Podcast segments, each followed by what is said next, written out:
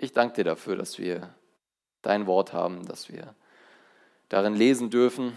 Und oft, oft empfinde ich das nicht so, hey, so als, als dürfte ich daraus lesen, sondern als müsste ich daraus lesen. Und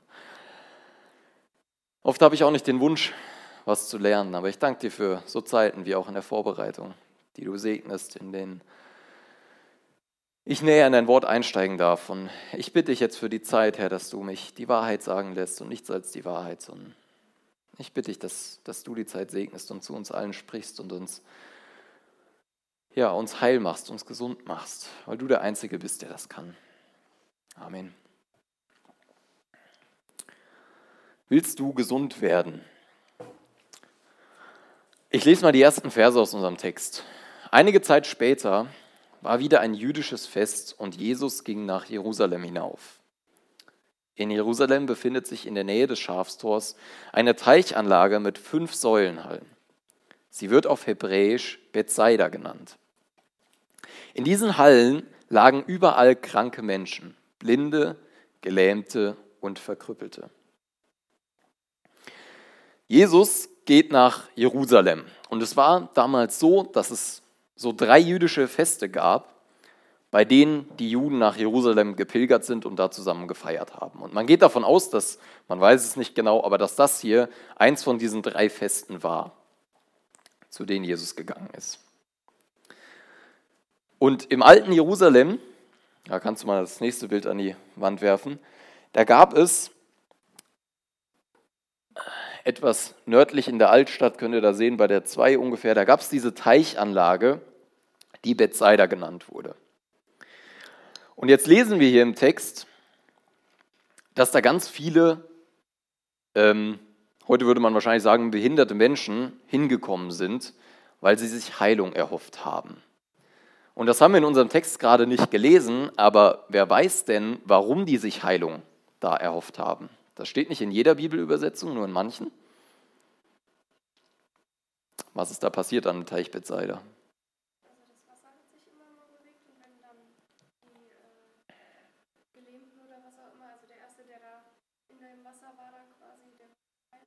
Genau.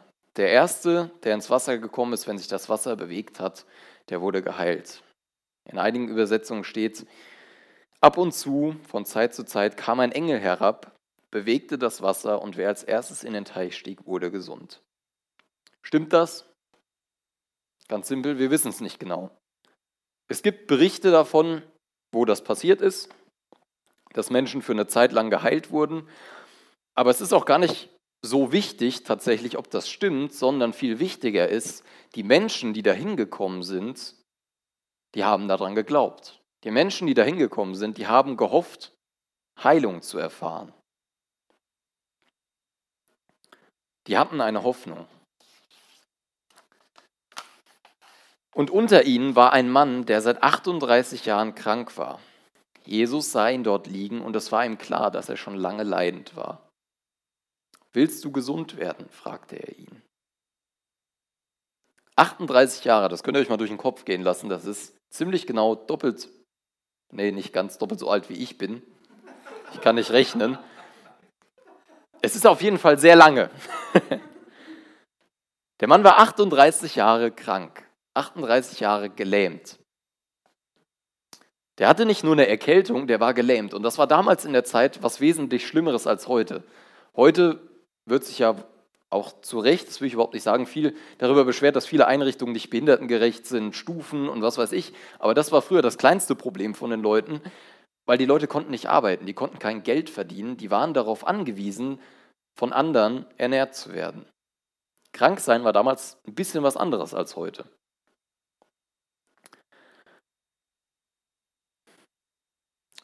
Und auch er kommt zu diesem Teich, vielleicht weil er es gehört hat, wir lesen auch später, dass er schon öfter da war, in der Hoffnung, geheilt zu werden. Und dann kommt Jesus an diesem Teich vorbei und er stellt eine richtig komische Frage, oder?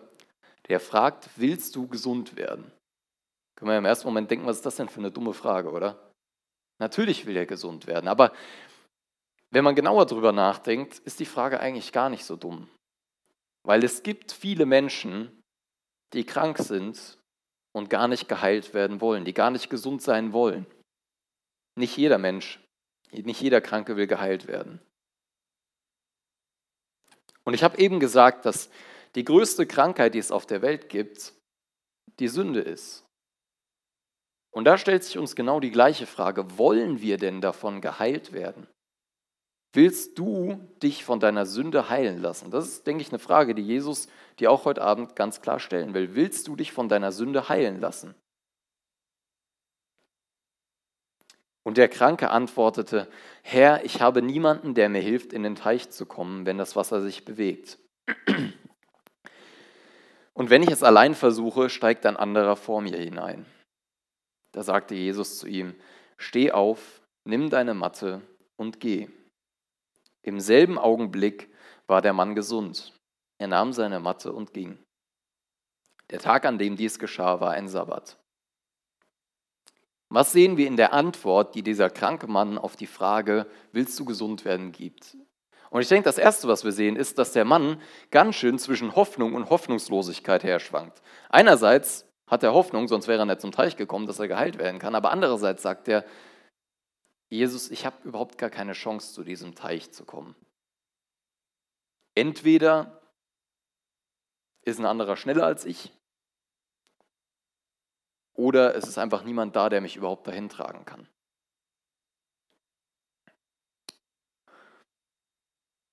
Er hat scheinbar ein bisschen die Hoffnung aufgegeben.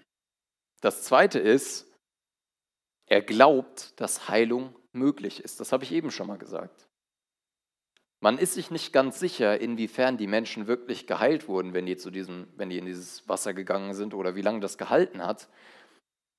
Aber der Mann glaubte auf jeden Fall daran. Der Mann glaubte, dass es Heilung gibt. Und das Dritte, das ist seine Vorstellung von Heilung. Der Mann hatte eine ganz klare Vorstellung. Der einzige Weg, wie ich geheilt werden kann, ist, indem ich in dieses Wasser gehe. Und was hat das jetzt mit uns zu tun? Gott kann heilen. Gott kann die Sünde, diese schlimme Krankheit in deinem Leben wegnehmen. Aber die Frage ist, glaubst du daran, dass er das kann? Glaubst du, dass Jesus die Dinge in deinem Leben, die du verbockt hast, für die du dich vielleicht schämst, für die du dich vielleicht schuldig fühlst, wo du genau weißt, du hast was falsch gemacht, glaubst du, dass Gott die wegnehmen kann? Dass dein Gewissen wieder rein ist?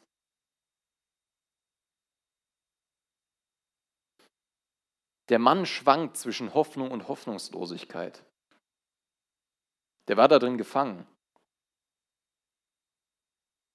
Und die Frage ist nicht, ob du glaubst, dass Heilung allgemein möglich ist, sondern die Frage ist, ob du glaubst, dass Heilung für dich möglich ist.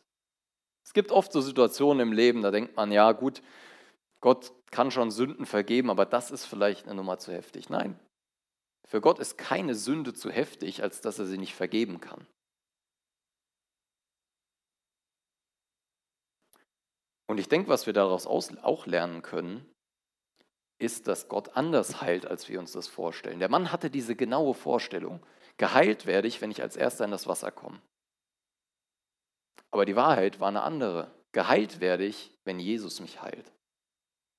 Du kannst deine Heilung irgendwo suchen in dieser Welt und das klappt vielleicht auch ein Stück weit. Vielleicht kannst du dich ablenken von deiner Sünde, vielleicht fühlst du dich besser, vielleicht, keine Ahnung, aber wirklich Heilung erfahren, dass es wirklich wieder ganz ist, dass es wirklich wieder in Ordnung ist, dass du ein befreites Gewissen hast, das kann nur Jesus. Das kann nicht irgendein Teich, das kann auch dein Handy nicht, das kann keine Fernsehsendung, das kann nur Jesus. Und eine Aussage, die der Mann getroffen hat, finde ich sehr, sehr äh, bemerkenswert. Und zwar, drückt er aus, ich schaff's alleine nicht. Und das ist ein ganz wichtiger Punkt.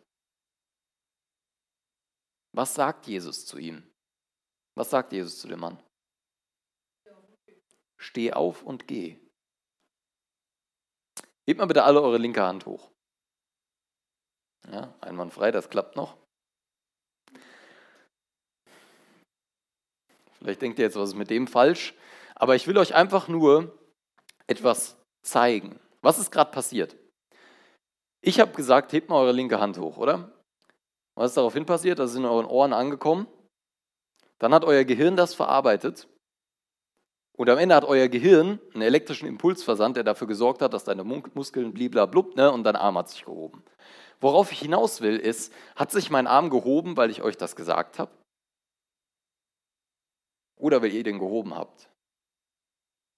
Ich glaube, dass der Mann geheilt war von Jesus. Ich glaube, dass in dem Moment, wo Jesus gesagt hat, nimm deine Matte, steh auf und geh, war der Mann geheilt. Aber was musste der Mann machen? Der Mann musste gehorchen. Der Mann musste aufstehen und gehen. Das war eine Entscheidung, die er getroffen hat. Das war Gehorsam. Das war Glaube.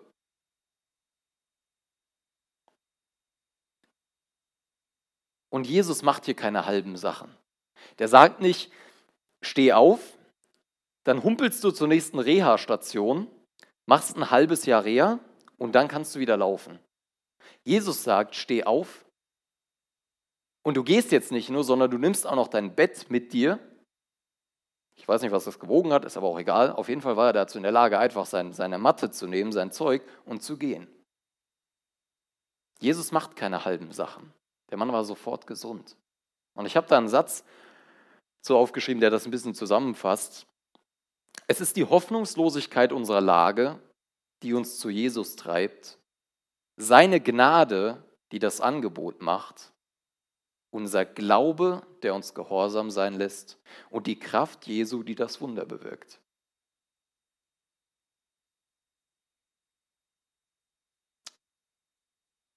Also hat die Geschichte ja doch noch ein Happy End gefunden, oder? Der Mann ist geheilt, alles super. Nicht ganz. Der letzte Satz, den wir eben gelesen haben, der sorgt noch ein bisschen für Stress. Was steht da? Das Ganze ist an einem Sabbat passiert. Die Juden, oder besser gesagt die vorstehenden Juden, die Pharisäer und die Schriftgelehrten, die haben sehr strenge Regeln aufgestellt, was den Sabbat anging. Und warum haben die das gemacht? Weil die böse sind? Nicht unbedingt. Die haben sich Gottes Gebote angeguckt, die zehn Gebote, das vierte, wer kennt das?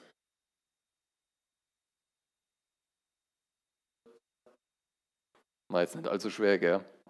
Sollst den Sabbat heiligen, sollst den Sabbat ehren. Und die haben das sehr ernst genommen und die wollten sich daran halten. Und dann haben die ganz viele Regeln den Leuten aufgelegt, was die nicht machen durften am Sabbat. Unter anderem eine Matte zu tragen. Vielleicht haben eure Eltern das euch auch schon mal gesagt und ich, mir ist es wichtig, das zu betonen. Das Gebot an sich ist nichts Falsches, aber was die Pharisäer daraus gemacht haben, ist, die haben es einfach übertrieben. Du sollst den Sabbat halten. Deshalb wiesen die führenden Männer des jüdischen Volkes den Mann, der geheilt worden war, zurecht. Heute ist Sabbat, da ist es dir nicht erlaubt, deine Matte zu tragen. Er entgegnete, der mich gesund gemacht hat, hat zu mir gesagt, nimm deine Matte und geh. Und wer ist dieser Mann? fragten sie. Wer hat zu dir gesagt, nimm deine Matte und geh? Aber der Geheilte wusste nicht, wer es war, denn Jesus war unbemerkt in der Menschenmenge verschwunden. Man überliest das, aber eigentlich ist das so witzig wie traurig, was die Pharisäer da sagen. Die stellen den Mann zur Rede, warum der seine Matte mit sich rumträgt. Und das hört sich für euch wahrscheinlich genauso banal an wie für mich, aber ich habe das ja gerade erklärt, dass die Pharisäer da manchmal ein bisschen übertrieben haben. Und die haben, wenn man das mal so ausdrücken will, aus dem Gehorsam Gott gegenüber Religion gemacht. Wir hatten mal so T-Shirts, da stand drauf, Religion bringt den Tod und Jesus bringt das Leben. Hat letztens, glaube ich, schon mal der Niklas oder so erwähnt. Was heißt das?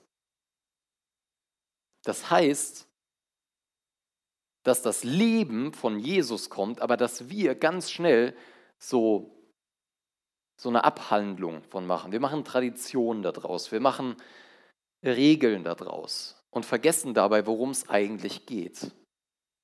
Und die Juden, die machen das tatsächlich bis heute. Ich habe eine Geschichte gelesen heute, auch witzig wie tragisch. Im April 1994 ist irgendwo in Israel, ein Feuer ausgebrochen in der Wohnung. April 1994. Und die Leute, die das mitbekommen haben, die haben gedacht, heute ist Sabbat. Was mache ich jetzt? Die Juden dürfen Sabbat oder durften zu dem Zeitpunkt Sabbat nicht telefonieren. Also haben die ernsthaft einen Rabbi gefragt, ob die jetzt die Feuerwehr rufen dürfen.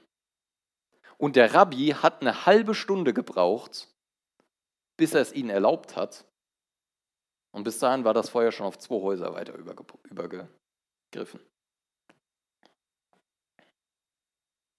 Ist euch aufgefallen, was die Pharisäer dem Mann hier für eine Frage stellen? Die fragen nicht, wer hat dich gesund gemacht? Wer, wer macht sowas? Wer kann das? Sondern die fragen, wer hat dir gesagt, du sollst deine Matte nehmen und rumgehen? Da habe ich mal überlegt, wie, wie beschränkt diese Frage eigentlich ist. Da ist jemand, der ist seit 38 Jahren gelähmt und die einzige Frage, die denen einfällt, ist, warum trägst du deine Matte am Sabbat umher?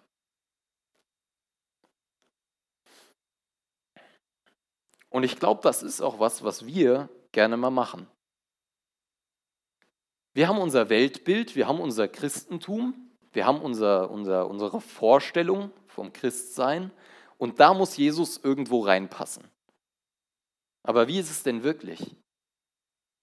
Die Realität ist doch, dass Jesus die einzig richtige, die einzig wahre Weltanschauung hat und wir unser Leben da einordnen müssen. Wir müssen Dinge sehen, wie Jesus sie sieht und nicht versuchen, irgendwie Jesus in unseren Glauben reinzukriegen.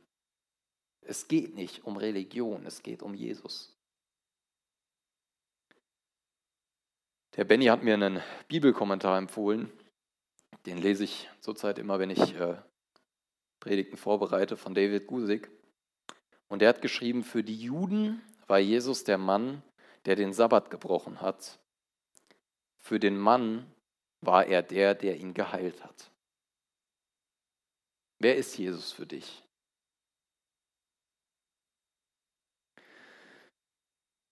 Später traf Jesus den Mann im Tempel wieder. Du bist jetzt gesund, sagte er zu ihm. Sündige nicht mehr, damit dir nicht noch etwas Schlimmeres geschieht, als das, was du bis jetzt durchgemacht hast. Habt ihr eine Idee, wo man diese Aussage Sündige nicht mehr in der Bibel noch findet?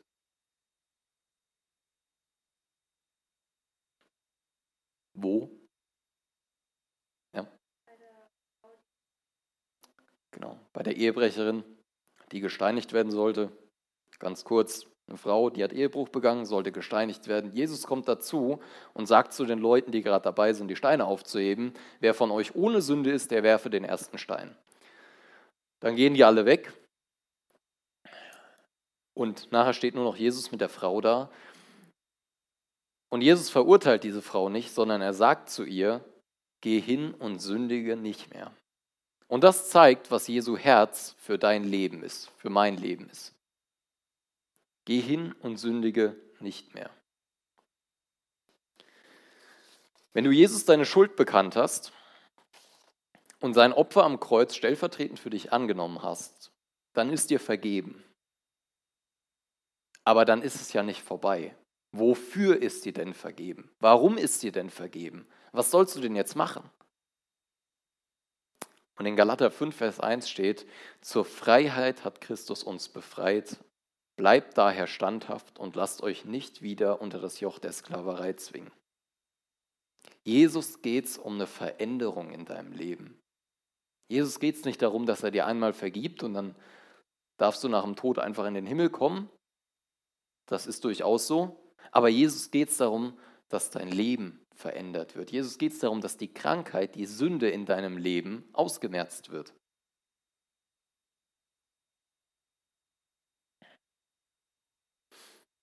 Und was er zu dem Mann hier sagt, das klingt erstmal wie eine Drohung, oder? Geh hin und sündige nicht mehr, sonst passiert ja noch was viel Schlimmeres. Aber ist das so? Will Jesus dem Mann drohen?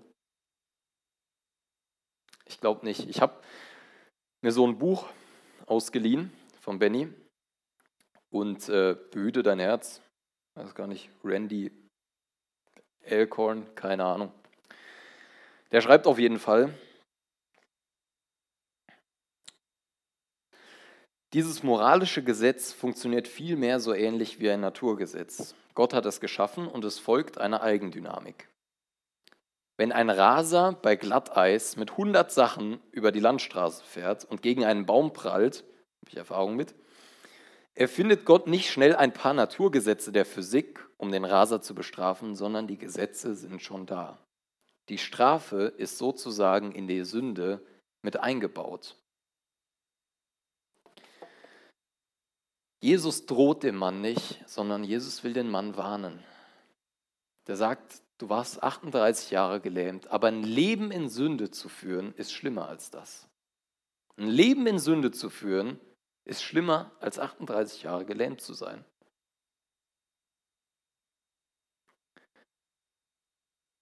Sünde hat eine Konsequenz.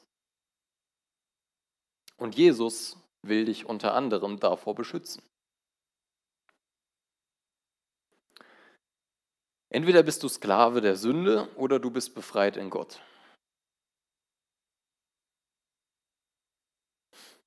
Und deshalb ist das hier auch eine Aufforderung an uns, glaube ich. Wenn du gerettet bist, dann sagt Jesus trotzdem genau das Gleiche zu dir. Geh hin und sündige nicht mehr. Nicht, weil ich dir drohe, nicht, weil ich dir böse will, sondern weil ich will, dass du ein erfülltes und ein gutes Leben hast, weil ich dich als mein Werkzeug benutzen will. Dir ist vergeben, geh hin und sündige nicht mehr. Der Geheilte ging zu den führenden Männern zurück und berichtete ihnen, dass es Jesus war, der ihn gesund gemacht hatte. Von da an begannen die führenden Männer des jüdischen Volkes, Jesus zu verfolgen, weil er solche Dinge am Sabbat tat. Weil Jesus nicht in ihr Weltbild gepasst hat haben die führenden Juden angefangen, Jesus zu verfolgen. In einer anderen Übersetzung steht sogar, sie suchten ihn zu töten.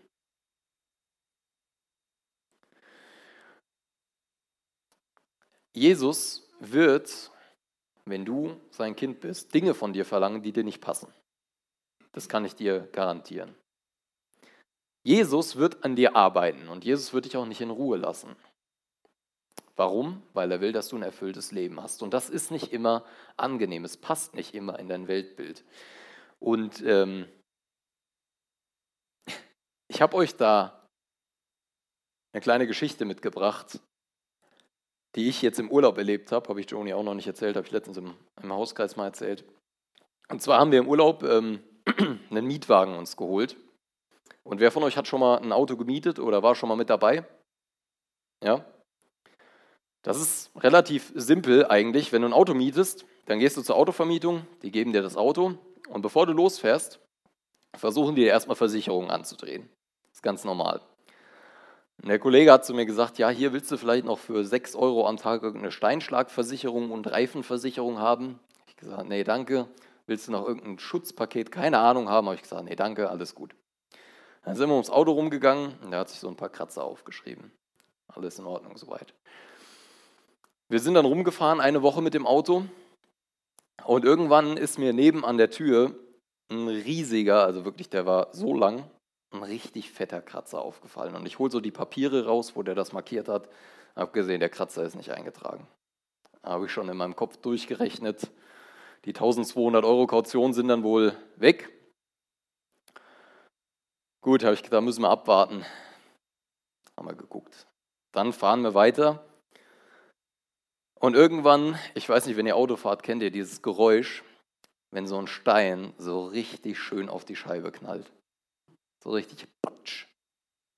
Ich höre das Geräusch, ich gucke hin, hat es nicht so genau gesehen, aber es sah schon aus wie ein Steinschlag. Da habe ich gedacht, es wird als besser. Dann kam der Tag, wo wir das Auto wieder abgeben mussten und weil wir mal so ein bisschen, da ist überall ein bisschen dreckig gewesen. Auf jeden Fall war die Scheibe sehr dreckig und auf dem Weg zum Flughafen, wo wir das wieder abgeben mussten, habe ich mir die Scheibe angeguckt und habe gedacht, die lässt er einfach so dreckig, dann sehen die den Steinschlag nämlich nicht. Und ihr glaubt gar nicht, bei was für banalen Sachen Gott manchmal an einem arbeitet.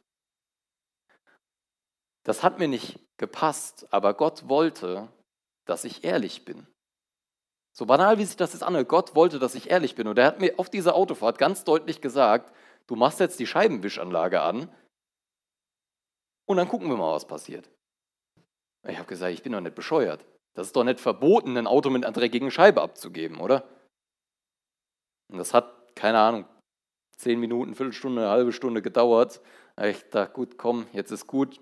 Die Scheibenwischanlage angemacht, hat gewischt. Einwandfrei war alles wieder sauber. Und wir sind zu der Autovermietung gefahren. Und dann hat die nette Dame den gleichen Zettel und trägt quasi ein, welche Schäden da sind, die vorher noch nicht da waren. Und die geht rum. Und an der Scheibe ist die vorbeigelaufen, habe ich schon mal gedacht. Und ich sehe nur, wie die an der Seitentür lang geht und sehe, wie die richtig schön den Kratzer markiert, den ich gesehen habe. Und dann kommt die Frau auf mich zu und sagt, ja, Herr Lotz, ist alles in Ordnung, schönen Tag noch. Ich habe gedacht, warum müssen wir so ein Ding daraus machen? Warum gehorchen wir Gott nicht von vornherein? Warum sind wir nicht aufrichtig? Warum sind wir nicht ehrlich? Warum, wenn wir ganz klar merken, Gott sagt uns was und das ist richtig und das ist gut, warum machen wir es nicht? Warum warten wir so lange?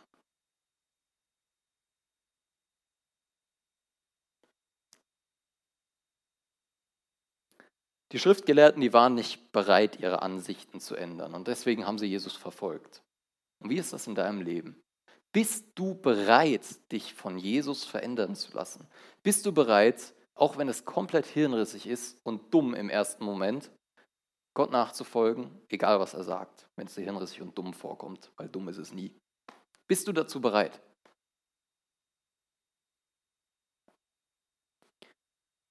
Bist du bereit, Gott zu gehorchen, auch wenn es dir nicht passt?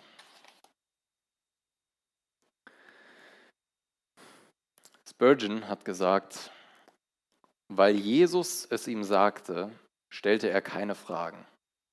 Der Mann nahm seine Matte, rollte sie auf und ging. Er tat, was ihm gesagt wurde, weil er an denjenigen glaubte, der zu ihm sprach. Hast du diesen Glauben in Jesus, armer Sünder? Hast du diesen Glauben in Jesus? Hast du das Vertrauen in Jesus? Ich bin mir ziemlich sicher, dass viele von euch genau wissen, was so eine Sache in eurem Leben ist, die ihr anders machen müsst, wenn ihr Jesus nachfolgen wollt. Ich glaube, meistens wissen wir es, aber wir verdrängen es oder machen es einfach nicht. Ich will dich ermutigen. Lass Jesus an dein Leben ran. Sei bereit, dich verändern zu lassen. Glaube. Ist dir vergeben? Bist du mit Gott versöhnt? Das ist, glaube ich, die wichtigste Frage, die du dir überhaupt stellen kannst. Der Niklas hat das mal gesagt, es geht um Leben und Tod. Das ist uns manchmal nicht bewusst, wenn wir hier Freitag sitzen, aber es geht um Leben und Tod. Es geht darum, wie du deine Ewigkeit verbringst. Und du hast die Möglichkeit, versöhnt mit Gott zu leben. Du hast die Möglichkeit, im Himmel bei Gott zu sein und hier schon ein erfülltes Leben zu leben. Oder du bleibst versklavt unter der Sünde. Wir wissen, wo es echten Frieden gibt. Wir wissen, wo es Vergebung gibt. Wir wissen, wo wir das erfüllte Leben finden können.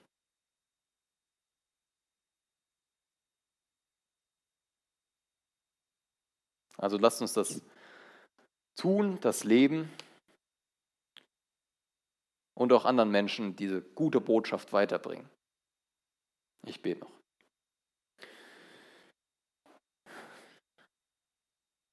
Herr Jesus, ich will dir bekennen, dass auch ich in vielen Bereichen echt nicht bereit bin, an mir arbeiten zu lassen und nicht diesen Glauben habe, dass, dass ich dir nicht genug vertraue. Und ich danke dir dafür, dass du mich kennst und trotzdem liebst. Und ich danke dir dafür, dass das für jeden hier gilt.